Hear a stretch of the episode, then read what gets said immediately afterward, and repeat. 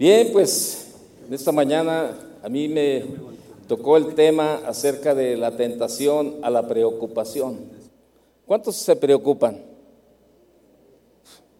Todos. Aunque aquí se sienta como que, ah, no, no, como que todos nos preocupamos. Fíjese que los pastores son el mayor grupo de riesgo de padecer estrés y de enfermedades psicológicas debido a su trabajo ministerial que desempeñan en las iglesias.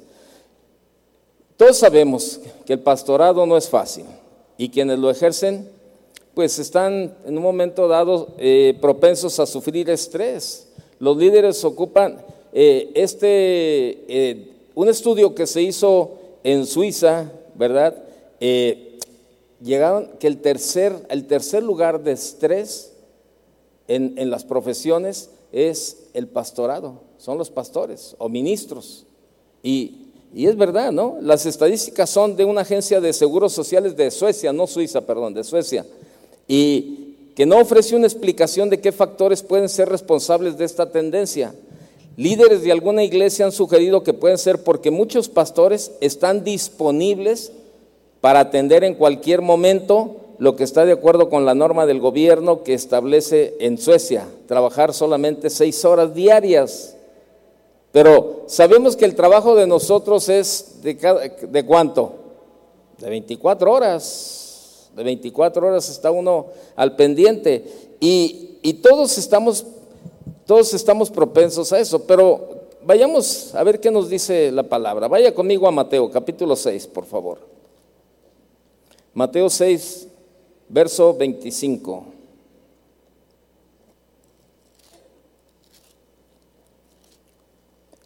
Dice lo siguiente, por tanto os digo, no os afanéis por vuestra vida, que habéis de comer o que habéis de beber, ni por vuestro cuerpo que habéis de vestir. ¿No es la vida más que el alimento y el cuerpo más que el vestido? Mirad las aves del cielo que no siembran ni ciegan, ni recogen en graneros, y vuestro Padre Celestial las alimenta. ¿No valéis vosotros mucho más que ellas? ¿Y quién de vosotros podrá, por mucho que se afane, añadir a su estatura un codo? Y por el vestido, ¿por qué os afanáis? Considerad los lirios del campo, cómo crecen, no trabajan ni hilan. Pero os digo que ni aun Salomón con toda su gloria se vistió así como ellos, como ellos, como uno de ellos.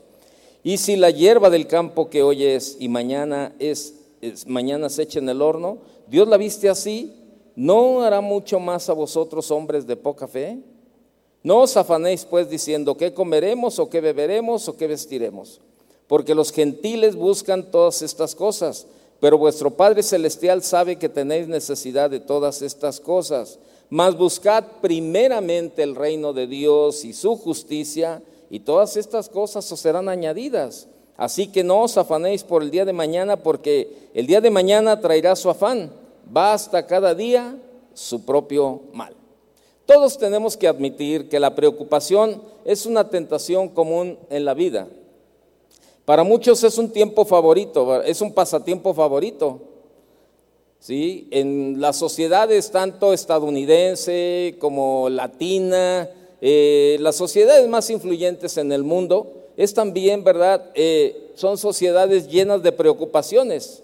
Eso es, eh, sí, gastar en seguridad, enfermedades mentales y drogas son una indicación de esas preocupaciones. Y, y lo vemos cada vez más, ¿no? Y la preocupación, la preocupación es un pecado no es insignificante ni inconsecuente y para el cristiano, ¿verdad? Y, es absolutamente contrario a la fe en Cristo. Jesús categóricamente prohibió la preocupación en, este pasaje conocido como en el Sermón del Monte. Tres veces en ese breve pasaje que hemos leído nos ordena, no os afanéis. Y la forma en que lo dijo muestra lo, eh, exhaustivo de su importancia. Él reconoce eh, aquí en el verso 25 que la preocupación es una práctica común y dice, deja de afanarte, deja de preocuparte, deja de agobiarte. O sea, póngale la palabra que usted le quiera poner. En los versículos 31 y 34 usa la misma palabra. pero en una manera que significa ni siquiera empieces a preocuparte. Continuar preocupándose por algo o empezar a preocuparse en primer lugar es violar el mandamiento del Señor. Créamelo. Si usted se preocupa, ¿qué clase de fe estamos manifestando? ¿Poca fe? De acuerdo con Jesús ahí en, el, verso 30. Si, si usted y yo somos hijos de Dios, por definición tenemos un Padre celestial, nada más. Por definición tenemos un Padre celestial. Vivir como si no, como si así no lo fuese, pues preguntándonos nerviosamente qué comeremos, qué, qué beberemos, qué vestiremos, es actuar como un incrédulo ante los ojos de Dios. Y sabe, esto es muy dado en los pastores. Nosotros los pastores somos muy buenos para dar los consejos a la congregación y les leemos la Biblia y les leemos los capítulos. Y este capítulo del afán y la ansiedad, pues muchos no lo sabemos hasta de memoria y lo, y lo compartimos, lo predicamos. Hace ocho días yo estaba compartiendo un tema, un tema, ¿verdad? Con este pasaje también que, se, eh, que le puse por título, eh, ¿de qué te preocupas? ¿De qué te preocupas si tienes a Dios? Hace ocho días yo compartía esto, ¿no? Y, y este, y, y tomaba, el, tomaba este mismo pasaje. Y, y lo predicamos y lo enseñamos a la congregación. Pero ¿sabe qué? Se nos olvida. Eh, lo, comentamos, lo compartimos, lo enseñamos con tanto énfasis, pero a la hora de la situación nosotros somos los primeros que estamos metidos en ese problema. ¿De verdad? Entonces, tenemos que, eh, que ser ahora sí congruentes con lo que hablamos y con lo que vivimos. Hace unos días, ¿verdad? Este, alguien nos comentaba de un pastor que decía, híjole, tristemente ese pastor no vive lo que predica. Así nos, estaba, nos estaban comentando, estábamos en una junta y, por ahí salió un comentario acerca de, de este tipo de situaciones y alguien decía, tristemente ese pastor no vive lo que predica, no vive lo que enseña, lo que enseña. Y a veces nosotros estamos en esa posición. Y piénselo de esta manera, mire, los cristianos que se preocupan, fíjese bien, los cristianos, los pastores que se preocupan, creen que Dios puede redimirlos. ¿Usted cree que Dios puede redimirlo? ¿Sí o no? No, no, no, no, no. ¿Ya ve? Ya comenzamos. ¿Dios puede redimirlo, sí o no? Bueno, ok. ¿Dios puede romper las cadenas del enemigo en nuestra vida? ¿Puede llevarnos del infierno al cielo? No, no, no, no, no, no. Bueno, al rato vienen los lonches para que tenga más fuerza. Dios puede colocarnos en su reino y darnos vida eterna. Sí, todo esto creemos, pero no creemos que Dios nos pueda ayudar a sobrevivir los próximos días.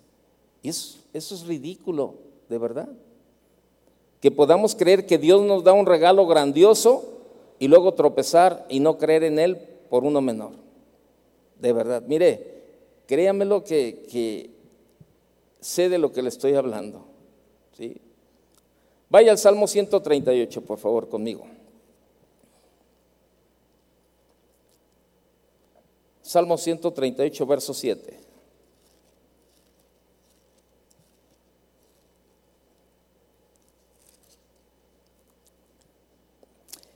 Si anduviese yo en medio de la angustia, tú me vivificarás.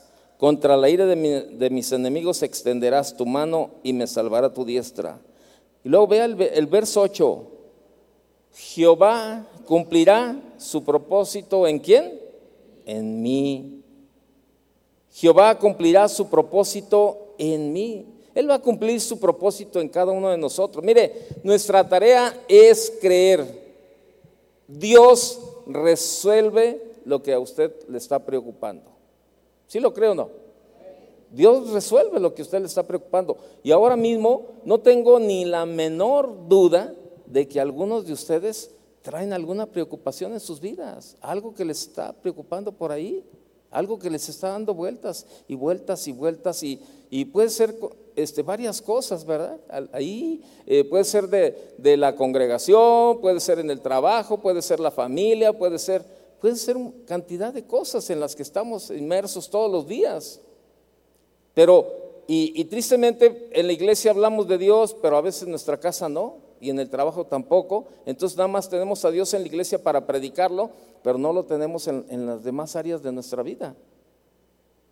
Y no es congruencia, de verdad no es congruencia. Y sabe que no es congruencia porque la gente está atenta a lo que nosotros estamos haciendo. Todos pasamos por situaciones difíciles en la vida, la verdad, todos.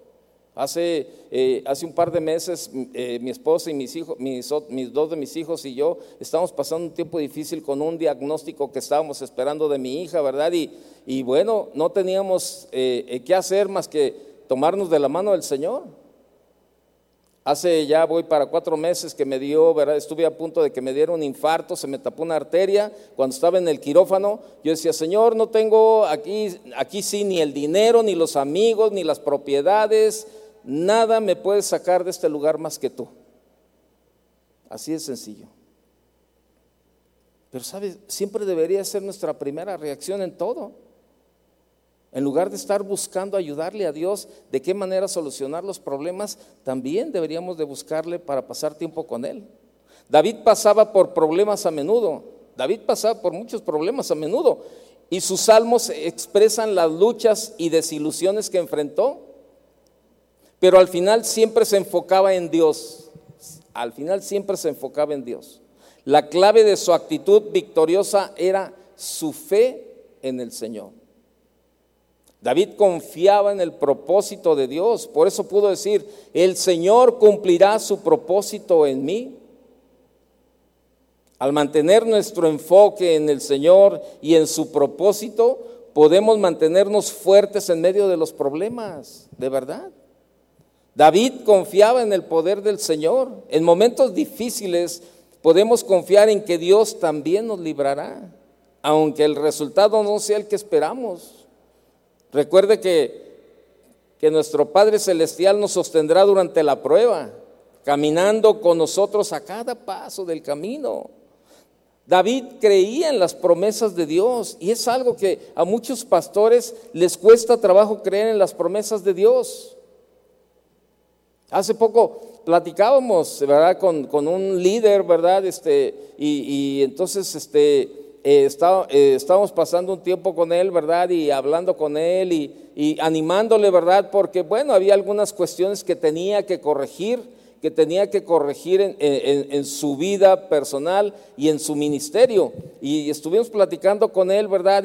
Y, le decíamos, ¿verdad? Este, mira, lo que tienes que hacer es este, quedarte quieto, estar un tiempo, meterte con el Señor. El Señor puede restaurar, el Señor te puede levantar, el Señor no te desecha, el Señor, el Señor te va a levantar, el Señor, mira, y le estoy hablando a una persona que tiene 40 años en el, en el camino, líder de, un grupo, eh, platicando con él por, o sea, por años escuchando la palabra y cuando yo le decía, Dios puede, Dios puede levantarte, Dios puede usar, Dios te quiere usar. Y, volteó y me vio y me dijo, ¿sabes que me cuesta trabajo creer eso que me estás diciendo? Le dije, pues ahora entiendo por qué estás como estás. ¿De verdad?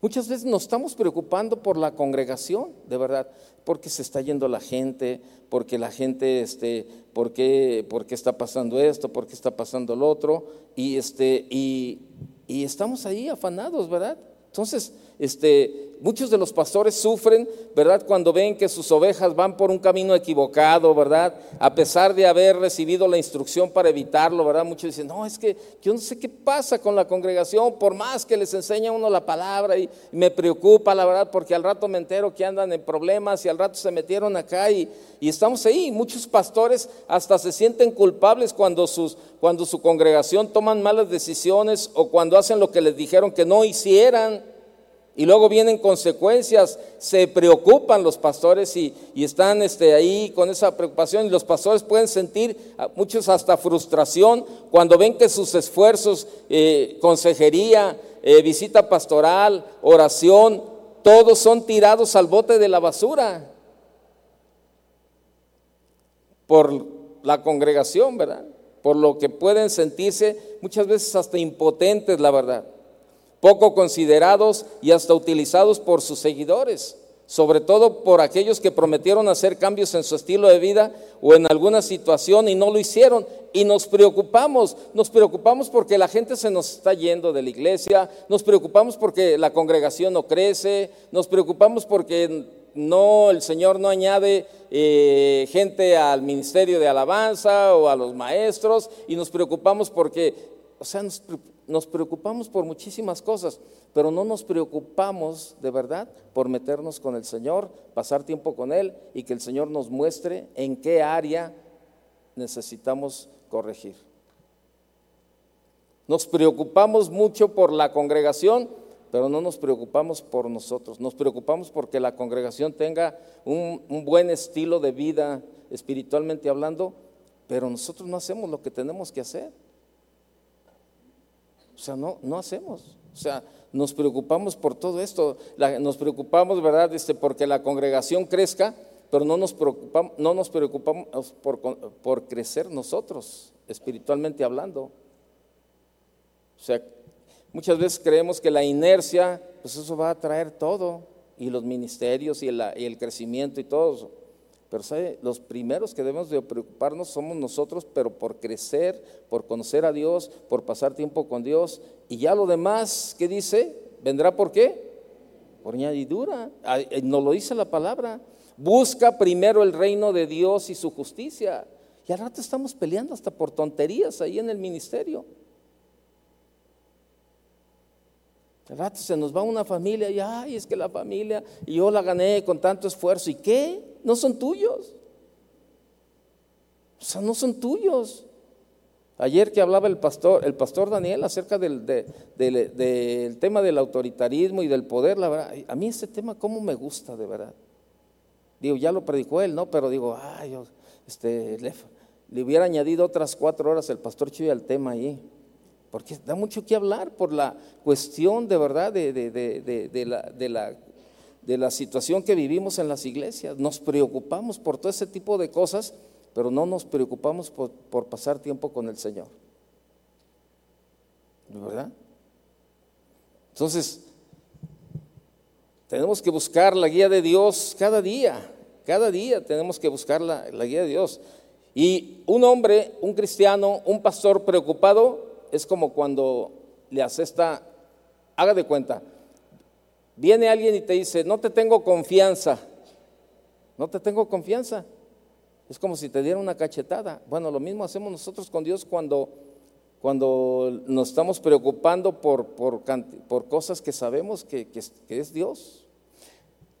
Hace muchos años cuando nos casamos, mi esposo y yo, llegamos, nos casamos hoy, 31 de octubre, y al día siguiente, el primero de noviembre, pues nos fuimos de, luna de miel, ¿verdad? Nos fuimos en aquel tiempo pues, a La Paz, Baja California, y ahí estábamos en el hotel, ¿verdad? Llegamos, nos instalamos, nos bañamos, bajamos a conocer la playa, ¿verdad? Este, y ahí estábamos cenando los dos, y entonces este, eh, estamos, y entonces me dice mi esposa, me dice, Toño, yo te quiero decir algo, yo a ti no te tengo confianza. ¿Cómo cree que me sentí? Tuve que dejar el cuchillo a un lado. No, digo, lo dejé para no distraerme, ¿no? así me dijo, Toño, yo, ti no yo no te tengo confianza. No, yo me quedé sorprendido, ¿no? Con, con ese comentario. Y le dije, a ver, a ver, espérame, espérame. ¿Por qué me dices eso hasta ahorita? ¿Por qué no me lo dijiste ayer en la mañana? No nos hubiéramos casado. ¿Cómo vas a vivir con alguien en el que no puedes confiar? ¿Usted viviría con alguien que no le tiene confianza? Pues a lo mejor ya vive. Así de sencillo. Imagínense nosotros con Dios, que nos tiene que soportar. Así que no le tenemos confianza. A mí me, a mí me, me dolió cuando me lo dijo, pero después me dice, no, no, no, no, espérame, espérame, no te calientes, plancha, espérame, ahí te va déjame explicarte por qué te estoy diciendo esto.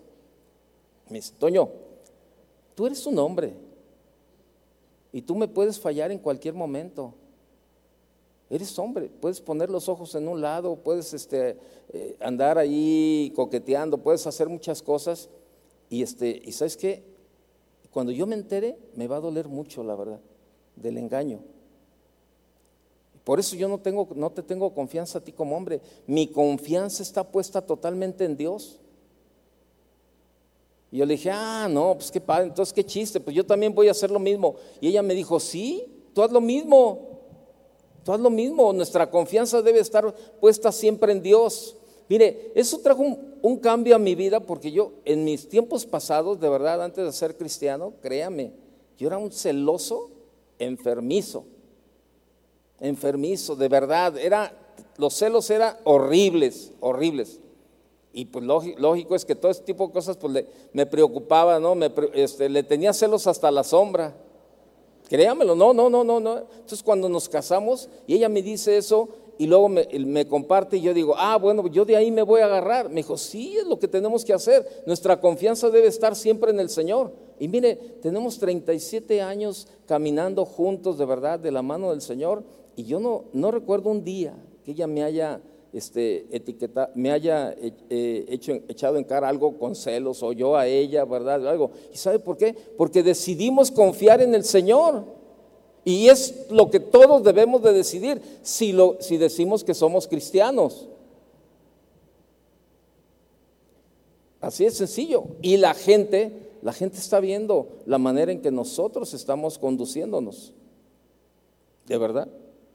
Y muchas veces al predicar se percibe la preocupación que tenemos. Estás predicando ahí, luego tocas el tema del dinero y, ay, pues es que yo le está adorando al Señor y, por una casita y no me da nada y, que, y le estás ahí como te lo digo Pedro para que me entiendas Juan, ¿verdad? Ahí y eh, poniendo cargas en la gente, ¿verdad? Y que, no, pues yo como quisiera tener, eh, ay, ese celular que ustedes tienen, qué bonito está y que, ah, y empiezan ahí ¿verdad? Aventando mensajitos ahí, en lugar de ir y buscar a Dios.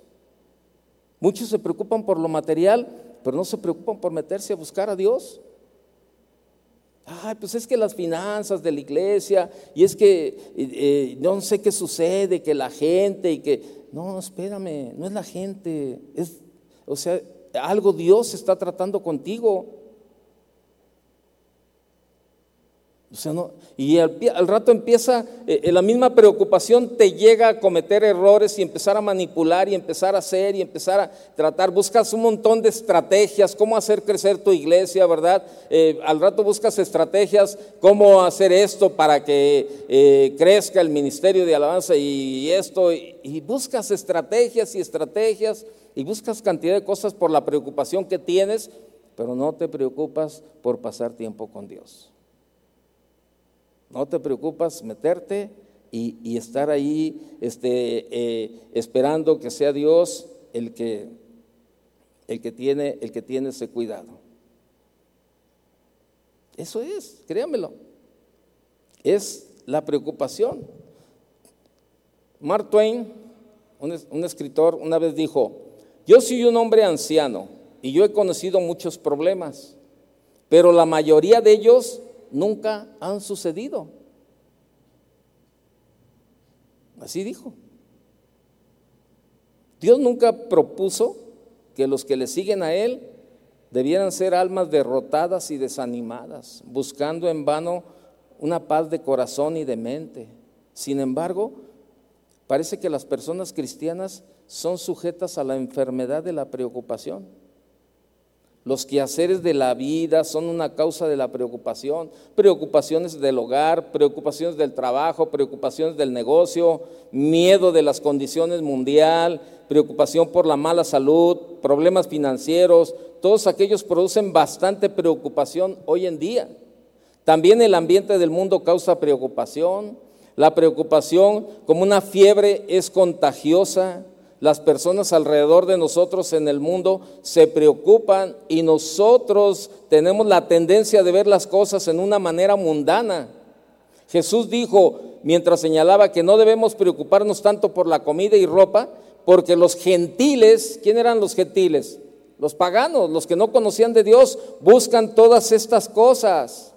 La preocupación es pagana y es mundana. Ahora, yo no le estoy diciendo, ay, no, nunca debo, pero no, hay cuestiones de preocuparnos, pero siempre la, mayor preocupación debe de ser por agradar a Dios, por buscar a Dios, por pasar tiempo con Dios, por conocer a Dios. Es la mayor preocupación que debemos de tener.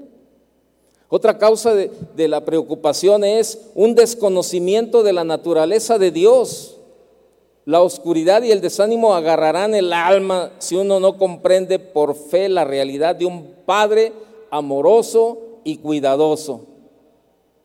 No creemos en esa parte, en esa parte de, Dios, de que es un Padre amoroso y cuidadoso. O sea, hay un desconocimiento de la naturaleza de Dios. Cuando este, este, este, este hombre me decía, es que yo no creo lo que me estás diciendo, que Dios puede eh, eh, levantarme, que Dios puede hacer todo. ¿Sabes qué? Necesitas conocer más a Dios. Necesitas meterte más con Dios para conocer su naturaleza. Y sabe, eso nos hace falta a muchos de nosotros, meternos todavía más con Dios y depender, depender totalmente de Dios en todas las áreas de nuestra vida. Llámese ministerio, llámese trabajo, llámese familia, llámese eh, eh, economía, llámese salud, llámese en todo lo que, lo, que debemos de, de confiar un Padre amoroso y cuidadoso. Dios es aquel que cuida a los que son de Él. Jesús dijo que no debemos tener pensamientos afanosos por el mañana. Seguramente él, quiere decir que no debemos preocuparnos por el día de mañana y que debemos encomendar cada día, cada día con todas sus necesidades en las manos de nuestro generoso Padre Celestial. Jesús dice que debemos recordar las aves y las flores. Dios provee por ellas y un Dios que cuida a las aves ciertamente proveerá por los, por los santos. ¿De verdad?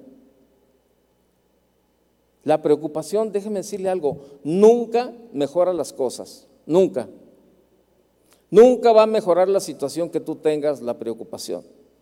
Yo le decía hace un momento, nos preocupamos por la congregación, nos preocupamos por la congregación, por la gente. Mejor, no te preocupes, ocúpate de ellos.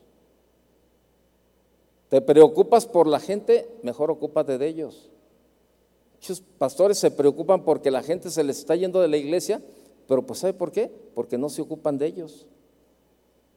No se preocupan por prepararse y les sirven de comer lo que se les antoja ahí otra vez predicando con el pastor Fleming, ahí estábamos hablando de, del tema, ¿verdad? De las tentaciones, y ahí estábamos, este, y, me, el, pastor Fleming me decía, hoy ya tengo un tema para, la, para las tentaciones. Y le digo, a ver, ¿cuál es?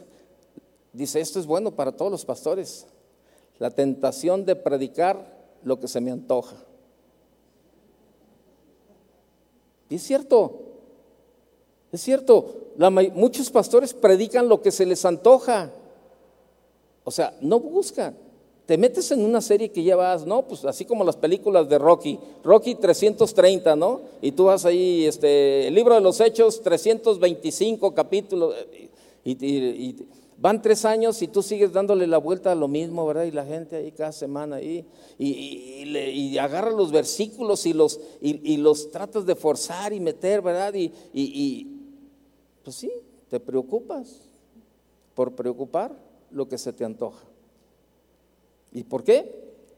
Porque no tienes tiempo, porque no quieres, porque no se te antoja buscar a Dios para que te guíe a la necesidad que tiene la congregación.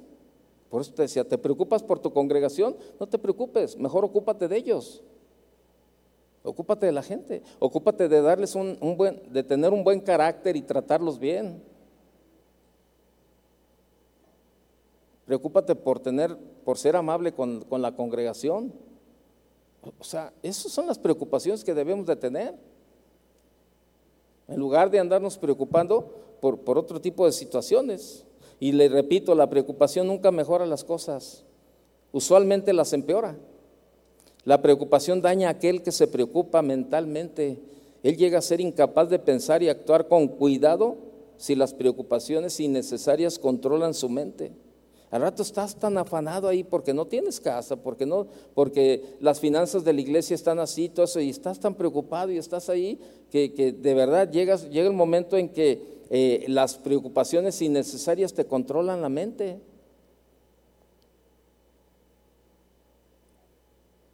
Así, de verdad. Hace, hace muchos años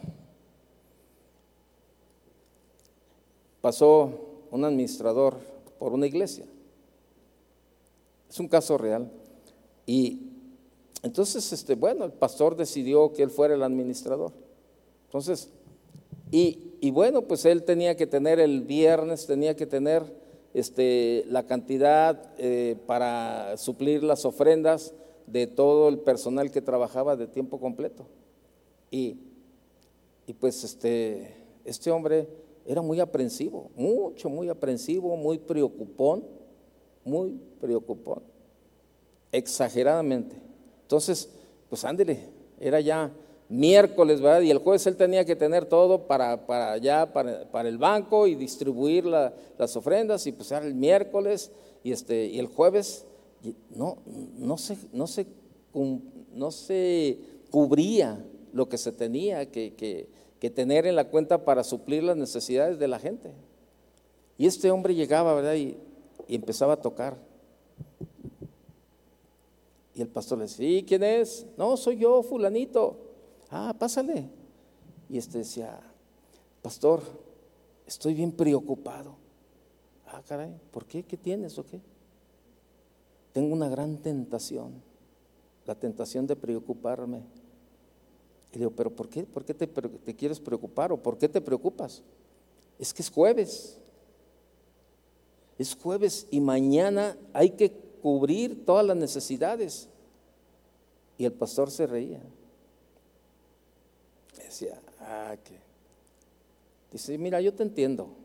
Dice, porque pues, tienes poco tiempo ahí en el, en el puesto, ¿verdad?, de administrador. Pero yo te quiero decir algo. Toda la vida, toda la vida, el Señor nos ha llevado a depender de Él. Y te quiero decir algo. Nunca, nunca, nunca ha llegado tarde. En ese tiempo esa congregación tenía 20 años. 20 años, exactamente. Por los 20 años que tiene esta congregación, Dios nunca ha llegado tarde.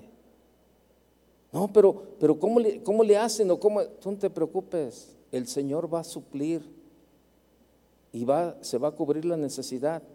Así ha sido toda la vida. Y el Señor nos ha llevado a, vivir así para depender de Él, no de la gente.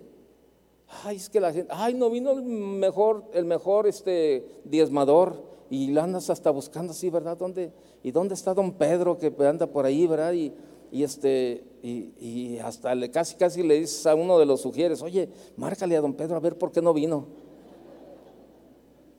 ¿A poco no? Muchos están ahí con ese afán. Y este, y pues ándele, no, pues no, el, el pastor le decía, tú no te preocupes. Deja que Dios se preocupe.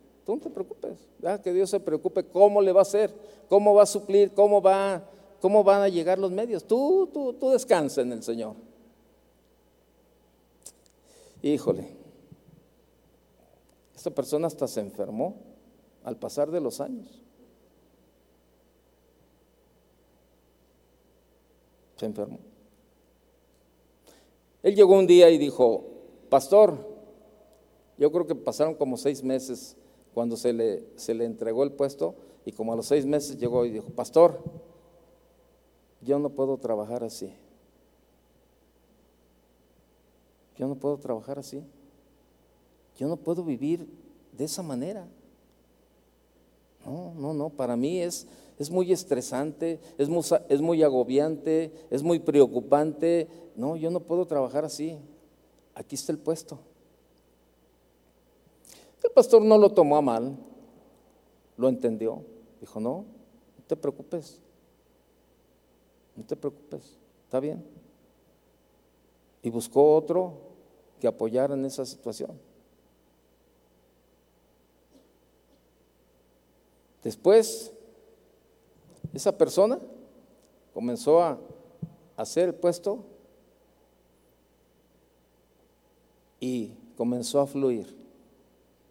Comenzó a fluir, comenzó a fluir, comenzó a fluir. Era Dios tratando con esa persona. Y a veces, muchas veces, Dios está tratando con cada uno de nosotros y nos salimos del, del lugar donde Dios nos tiene. ¿Y sabe qué hacemos? Como que retrocedemos. El Señor dice, bueno, al rato Dios, yo trato contigo en otra manera, en esa área, y el Señor sigue ahí. Tú tienes que buscar lo que Dios te está enseñando a través de, de lo que está pasando. O sea, no te preocupes, ocúpate. Ocúpate de verdad por, por, agradar a Dios, por vivir una vida, ¿no? Entonces, este, la preocupación, le repito, nunca va a mejorar las cosas, nunca, nunca, nunca. Usualmente o las empeora y la preocupación de verdad que daña. Aquí tenemos varios doctores presentes y bueno, al final vaya y búscale y dice, ¿tú crees que la preocupación, el estrés te causa daño? Claro que te causa mucho daño. Claro que te causa daño. Hay gente que se ha infartado cerebralmente por, el estrés, por la preocupación. Gente que, que dio un infarto cerebral, ¿verdad? Por tanta preocupación, por tanto estrés, por tanto, por tanto rollo. Y sé de lo que le estoy diciendo. Sé de lo que le estoy diciendo. Créame. Las preocupaciones innecesarias controlan tu mente, ¿no? Físicamente los doctores dicen que una carga de preocupación causa que el estómago emita jugos que son dañinos a la salud de uno y también daña la resistencia a las enfermedades. O sea, tu sistema inmunológico se va afectando de tal manera. El desánimo y la preocupación nublan nuestra visión espiritual y debilitan nuestro deseo de orar y de pasar tiempo con el Señor. Y Jesús dice, mire, vaya ahí al Marcos, a Mateo, perdón, 4.19. Mateo capítulo 4, verso 19.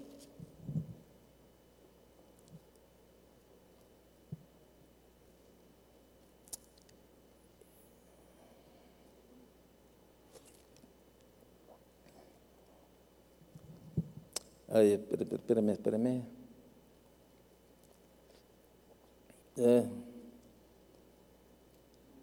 No, no, no, equivoqué el, el versículo. Pero déjeme decir el versículo. Pero los afanes de este siglo, dice, ¿se acuerda cuando nos dice ese versículo? Dice, ahogan la palabra y se hace qué? ¿Se hace qué? O sea, yo nada más le digo los versículos por decirle, pero pues ustedes yo sé que saben la Biblia perfectamente, ¿no? No necesito ni siquiera, ¿no? Yo nada más digo el versículo leído y usted ya sabe el versículo y el capítulo que es, ¿verdad? ¿A poco no? Eh, Entonces dice que ahogan, dice los afanes de este siglo, ¿qué hacen? Ahogan la palabra y se hace qué? Mire, infructuosa. O sea, no fructifica. La preocupación es dañina para otros. Mire lo que dice Romanos 14, 17. Romanos capítulo 14, verso 17. Porque el reino de Dios, ay, ay, espéreme. Bueno, 14, 7, perdón, perdón. Dice, porque ninguno de nosotros vive para sí y ninguno muere para sí. Pues si vivimos para el Señor vivimos y si morimos para el Señor morimos. Así pues, sea que vivamos o que muramos, del Señor somos. Así es sencillo. O sea, nadie vive para sí y siempre trae desánimo tener que escuchar los problemas de aquellos que no viven en el lado donde sale más el sol. Amigos y vecinos nos observan para ver cómo nos comportamos en nuestras pruebas, en nuestras situaciones difíciles. Y si ellos observan cómo algunos de nosotros nos preocupamos, andamos como alma en pena, dicen por ahí, ¿verdad?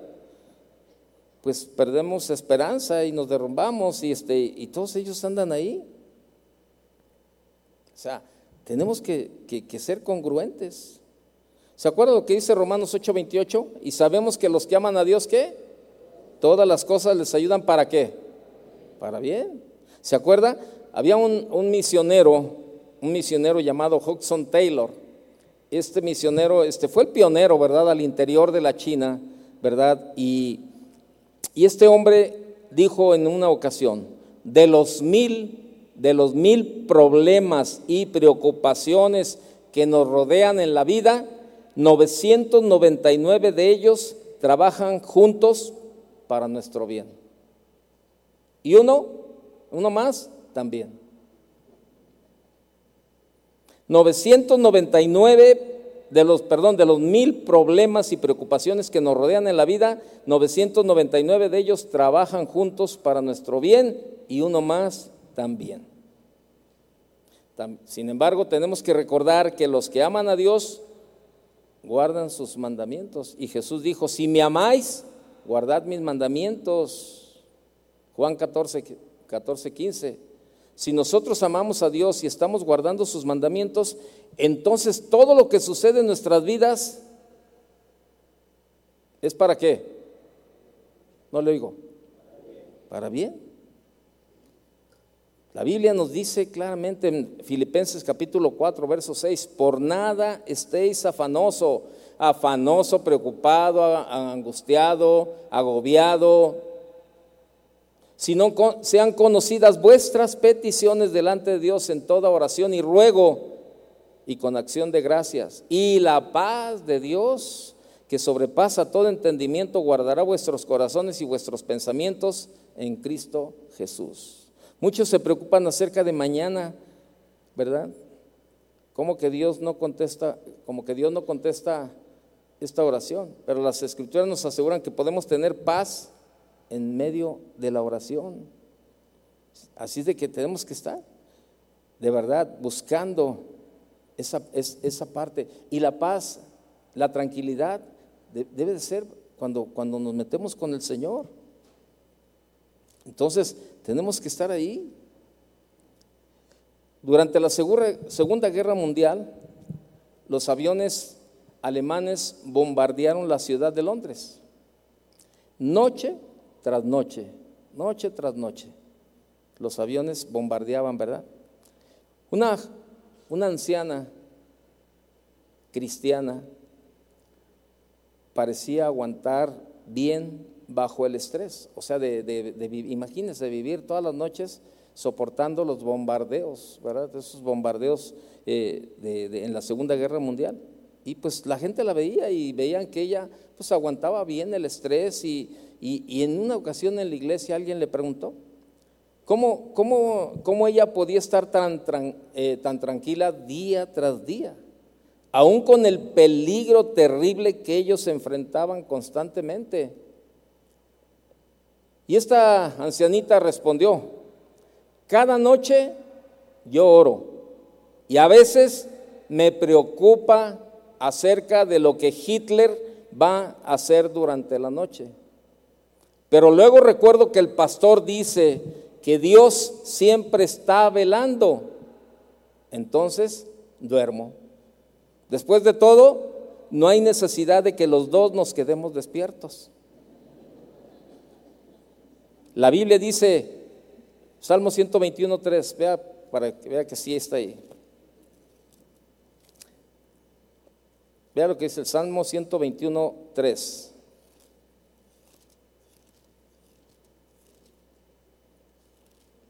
Salmo 121.3. No dará tu pie al resbaladero, ni se dormirá quién. Ahora yo te pregunto, ¿quién te guarda a ti? no se dormirá. He aquí, verso 4, no se adormecerá ni dormirá el que guarda a Israel. Ni se dormirá el que te guarda. En otra versión dice, no permitirá que tu pie resbale, jamás, jamás duerme el que te cuida. Jamás duerme el que te cuida, jamás. Una niña estaba perdida en un bosque. Y ella andaba todo el día, ¿verdad? Por el bosque perdida. Escuchando todo el día, ¿verdad? Eh, escuchando nada más, eh, más que sus propios sollozos, llorando, ¿verdad? Andaba perdida. Y el susurro de las hojas, ¿verdad? Y que, bajo sus pies, eh, al caminar ella, pues molía las hojas y hacían ruido, eh, su, su, llorar, y, al pasar por las ramas, este, pues se atoraban en su ropa, que se desgarraba, ¿verdad? Y se oía el, romper de las, de, las, de las ramas al ir caminando, ¿verdad? Y, y ella se la pasaba todo el día, ¿verdad? Este, así llorando, eh, caminando, este, atorándose en las ramas. Y por fin, en un momento, totalmente cansada, ella se sentó. Se sentó. Entonces, en la calma, ella pudo escuchar el llamado de la gente que le estaba buscando. Ella tal vez hubiera podido escucharlos antes si hubiera estado quieta, porque ellos le habían estado buscando y le habían estado llamando durante todo el día. Pero su constante movimiento, el ruido de sus sollozos, el crujir de las ramas, no permitía, no permitía que escuchara la voz de los que le estaban buscando. Y así es. Muchos cristianos se la pasan moviéndose, haciendo, hablando y haciendo, y no escuchan la voz de Dios que los quiere guiar al mejor lugar. Y la preocupación está ahí, está ahí, está ahí. Ahora yo, yo te digo, de verdad, si realmente te preocupa tu congregación, pues quítale la palabra pre y ocúpate de tu congregación. Y deja que Dios añada lo demás. Si tú estás convencido que Dios te llamó, Dios va a suplir, Dios, va, Dios te va a cuidar. Así es sencillo, así es sencillo. Es, así de sencillo están las cosas, o sea, tenemos que buscar esa parte. Muchos que están preocupados no creen en la escritura.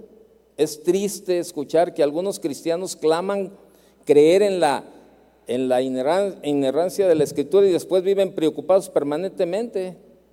El preocupado muchas veces es dominado por las circunstancias. Cuando se preocupa está escogiendo ser dominado por sus circunstancias. El preocupado no confía en Dios. Cuando se preocupa no está confiando en su Padre Celestial. Esto significa que no lo conoce muy bien. Ahora, hay un remedio muy efectivo. Estudie, estudie la palabra de Dios este, para que descubra quién es realmente Dios, pase tiempo con Dios, conózcalo y vea realmente quién es. La preocupación no es sabia, de verdad, para nuestro futuro, no olvídese. Y eso es algo que tenemos que hacer. Eh, los afanes, eh, los problemas nunca se van a terminar hasta que el día que el Señor nos llame. ¿Está de acuerdo? Con los hijos, con la esposa, con el esposo, con la iglesia, con el trabajo. Siempre va a haber problemas. La cuestión es, ¿cuál va a ser nuestra respuesta a todo esto? ¿Qué tan convencidos estamos de poner todo esto en las manos de Dios? Así de sencillo. Entonces, eh, esa es la parte la parte que, debemos, recuérdelo, Dios resuelve lo que le preocupa a usted. Si usted confía en Él, claro. Si no, pues no. Así de sencillo. Y de verdad, y le repito, hacemos mucho énfasis con la gente. No, déjase, déjaselo todo al Señor. Déjaselo todo al Señor. El Señor tiene cuidado de tu vida. No, el Señor, de verdad, el Señor nunca llega y el Señor, y el Señor. Y, nos, y cuando llega a nosotros, qué tremendo. Y así está. Las escrituras ofrecen una vida de paz, una vida libre de preocupación. Acompáñeme a Juan 16:33, por favor. Le repito, la palabra ofrece una vida de paz, una vida libre de preocupación. Yo no le estoy diciendo que nunca va a haber preocupaciones, claro, las vamos a seguir teniendo, o sea, va, los problemas, todo va a seguir adelante. La, la, cuestión es la respuesta que nosotros demos a esta parte. Juan 16, 33. Estas cosas, ¿cuáles cosas? Pues todo lo anterior, ¿verdad? Estas cosas os he hablado para que en mí tengáis paz.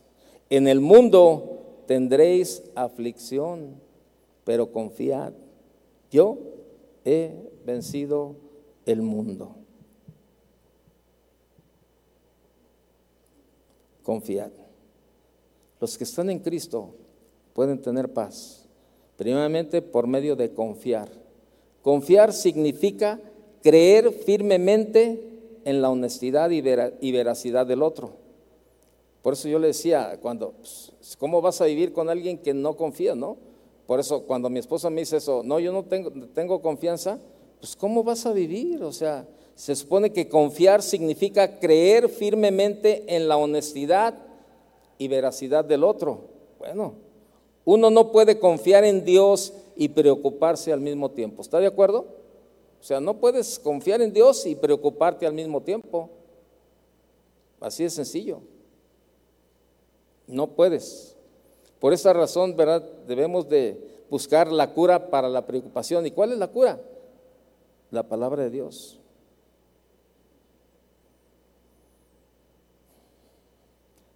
Termino. Vaya conmigo a Hebreos, capítulo 13.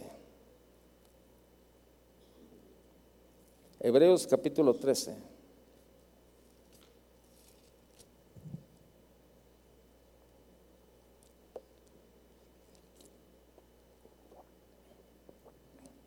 en el verso, verso 5, Hebreos 13, 5,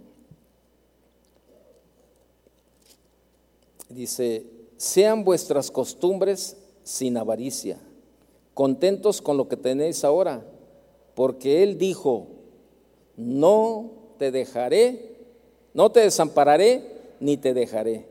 De manera que podemos decir confiadamente, el Señor es mi ayudador, no temeré lo que me pueda hacer el hombre. Hermanos, tenemos una, una buena misión, creerle a Dios, creer que Dios va a resolver lo que nos preocupa. Me gustó mucho la, ilustración de la ancianita, ¿no? Que decía, pues, yo voy con el pastor y el pastor me dice que Dios vela por mí. ¿Qué caso tiene que los dos estemos despiertos? Y así es. Entonces, ¿qué caso que los dos se preocupen? Señor, la otra vez estaba platicando con el pastor Chivo y estamos viendo algunas cuestiones de gastos y entonces me decía, ¿y cómo ves esto? dije, no, sí. Y luego, este, pero tú cómo ves? No, pues yo no, ¿qué? No, pues no, no, no es mío el dinero, yo nada más soy el administrador. Deja que Dios, eh, que Dios se preocupe, yo no me voy a preocupar. Eh, y, ya soltamos la risa los dos porque me decía, oye esto, ah, no, pues sí, oye esto, ah, pues sí, tú échale. El papel aguanta lo que, lo que tú le escribas, dice por ahí, ¿no? Tú échale. Y no me preocupa. Pues si Dios se preocupa, ¿para qué nos preocupamos los dos? Es algo que tenemos que entender. Si realmente le creemos a Dios, la cuestión es esa, hermano, que de verdad ¿Conocemos la Biblia? Bastante bien, pero no podemos hablar mucho de práctica. Y yo no quiero bajar en esta mañana de aquí sin orar por aquellos que están pasando un tiempo de preocupación. Y no es malo, no es malo, de verdad. Tenemos varios años, créanmelo, como cinco años, seis años, que, este, que principalmente, principalmente el pastor Chava y yo eh, ministramos los jueves. Siempre estamos buscando, siempre estamos buscando temas para ministrar a la gente, porque pues, la lucha es todos los días, todos los días hay problemas, todos los días hay necesidad, todos los días esto. Entonces la preocupación está todos los días y a todas horas. Y siempre, todos estos como cinco años, seis años tenemos este, todo este, eh, ministrando, ¿verdad? Los jueves así. Y, ha sido una bendición, de verdad, ha sido una bendición cuando, cuando usted escucha, ¿verdad? Que la gente dice, no, es que, ¿sabes qué? De verdad, este, mi vida, estaba bien preocupada, estaba esto, estaba lo otro. Y sabe, es, es, todos estamos en eso. Y no porque, no, no porque seamos pastores o líderes, no estamos metidos en alguna situación. Claro que estamos. El problema muchas veces es la soberbia y es el orgullo de no reconocer, de no reconocer que tenemos la necesidad de Dios. Créanmelo. Cierre sus ojos. Y yo, yo quiero orar por aquellos que están pasando un tiempo difícil o que les hay algo que les preocupa. Y no es no solamente en el ministerio, sino también en tu vida personal y familiar y financiera. Si tú estás en esta posición, ponte de pie. Yo quiero solamente orar por ti. Si hay algo que tú sabes que está ahí, y tú dices, me preocupa. Qué bueno, qué bueno las preocupaciones porque pues eso nos hace depender más de Dios cada día. Eso nos hace depender, confiar y creerle a Dios cada día. Pero ahora la cuestión es esta. Ya estás de pie y estás aceptando que hay algo que está ahí. Ahora, la otra parte. ¿Vas a confiar? Levanta tus manos y dile, Señor, aquí estoy. He dado vueltas, he dado vueltas, he metido la mano, he buscado estrategias, he estado ahí, pero Señor, ya me cansé. Ya me cansé, Señor. Hoy en esta mañana, Señor, quiero hacer algo más. Usted que no se levantó y ve a alguien que está de pie, vaya por favor y ponga las manos sobre él. Es muy importante que, sobrellevemos los unos las cargas de los otros. No le pregunte, solamente vaya, y ponga las manos sobre él y, y comience a orar y comience a pedirle todo lo que usted quisiera para usted de parte de Dios. No, las necesidades Dios ya las conoce y al final de cuentas Él es el que las suple. Solamente oremos por ellos. Señor, te damos gracias en esta mañana. Muchas gracias, Señor, por cada necesidad, Señor, por cada preocupación que tenemos en nuestra vida, porque eso, Señor, eso nos hace depender de ti, Señor. Eso nos hace buscarte cada día con más, con más y con más anhelo, Señor. Señor, gracias porque creo lo que tu palabra dice, Señor. Creo lo que tu palabra dice, Señor, que tú tienes cuidado de nuestra vida, Señor. Gracias, Señor, porque sé que no estoy confiando en otro hombre, estoy confiando en ti, Señor. Estoy confiando, Señor, en el Rey de Reyes, en el Señor de Señores y sé que tú, Señor, tienes la respuesta a la preocupación que estoy viviendo. Puede ser mi familia, puede ser mi hijo, puede ser mi esposa, puede ser cualquier circunstancia en la vida, Señor, pero en esta mañana, Señor, nosotros, Señor, estamos aquí delante de ti y nos ponemos de acuerdo, Señor, para orar por todos nuestros hermanos que están pasando estos tiempos de preocupación, Señor. Derrama, Señor, sobre cada uno de ellos tu paz. Abre, Señor, ese entendimiento, Señor, en la vida de ellos, que solamente tú eres el que tiene la respuesta, Señor. Que, que, que, se, que se sienten un momento, Señor, que descansen para que puedan escuchar tu voz cada día, Señor. Padre, Señor, aprovechamos en esta mañana por todos aquellos que están enfermos, que vienen enfermos, por el pastor Joel, por el pastor Adrián, por Diana Espinosa, por todos, por todos aquellos, Señor, que están pasando un tiempo también de enfermedad, Señor, los ponemos en tus manos, Señor, y confiamos en todo lo que tú estás haciendo, Señor aún alguno que esté aquí, Señor, que tiene algún malestar o algo, oramos en esta, en esta mañana, Señor, y los ponemos delante de ti y te pedimos tu bendición, Señor. Gracias, gracias, Señor, porque sabemos que tú tienes cuidado de nuestra vida, Señor. Gracias porque sabemos, Señor, que tu propósito se cumplirá en cada uno de nosotros. Padre, en el nombre de Jesús, te lo agradecemos, Señor. Gracias, Padre. Amén. Gracias. Dele un aplauso al Señor.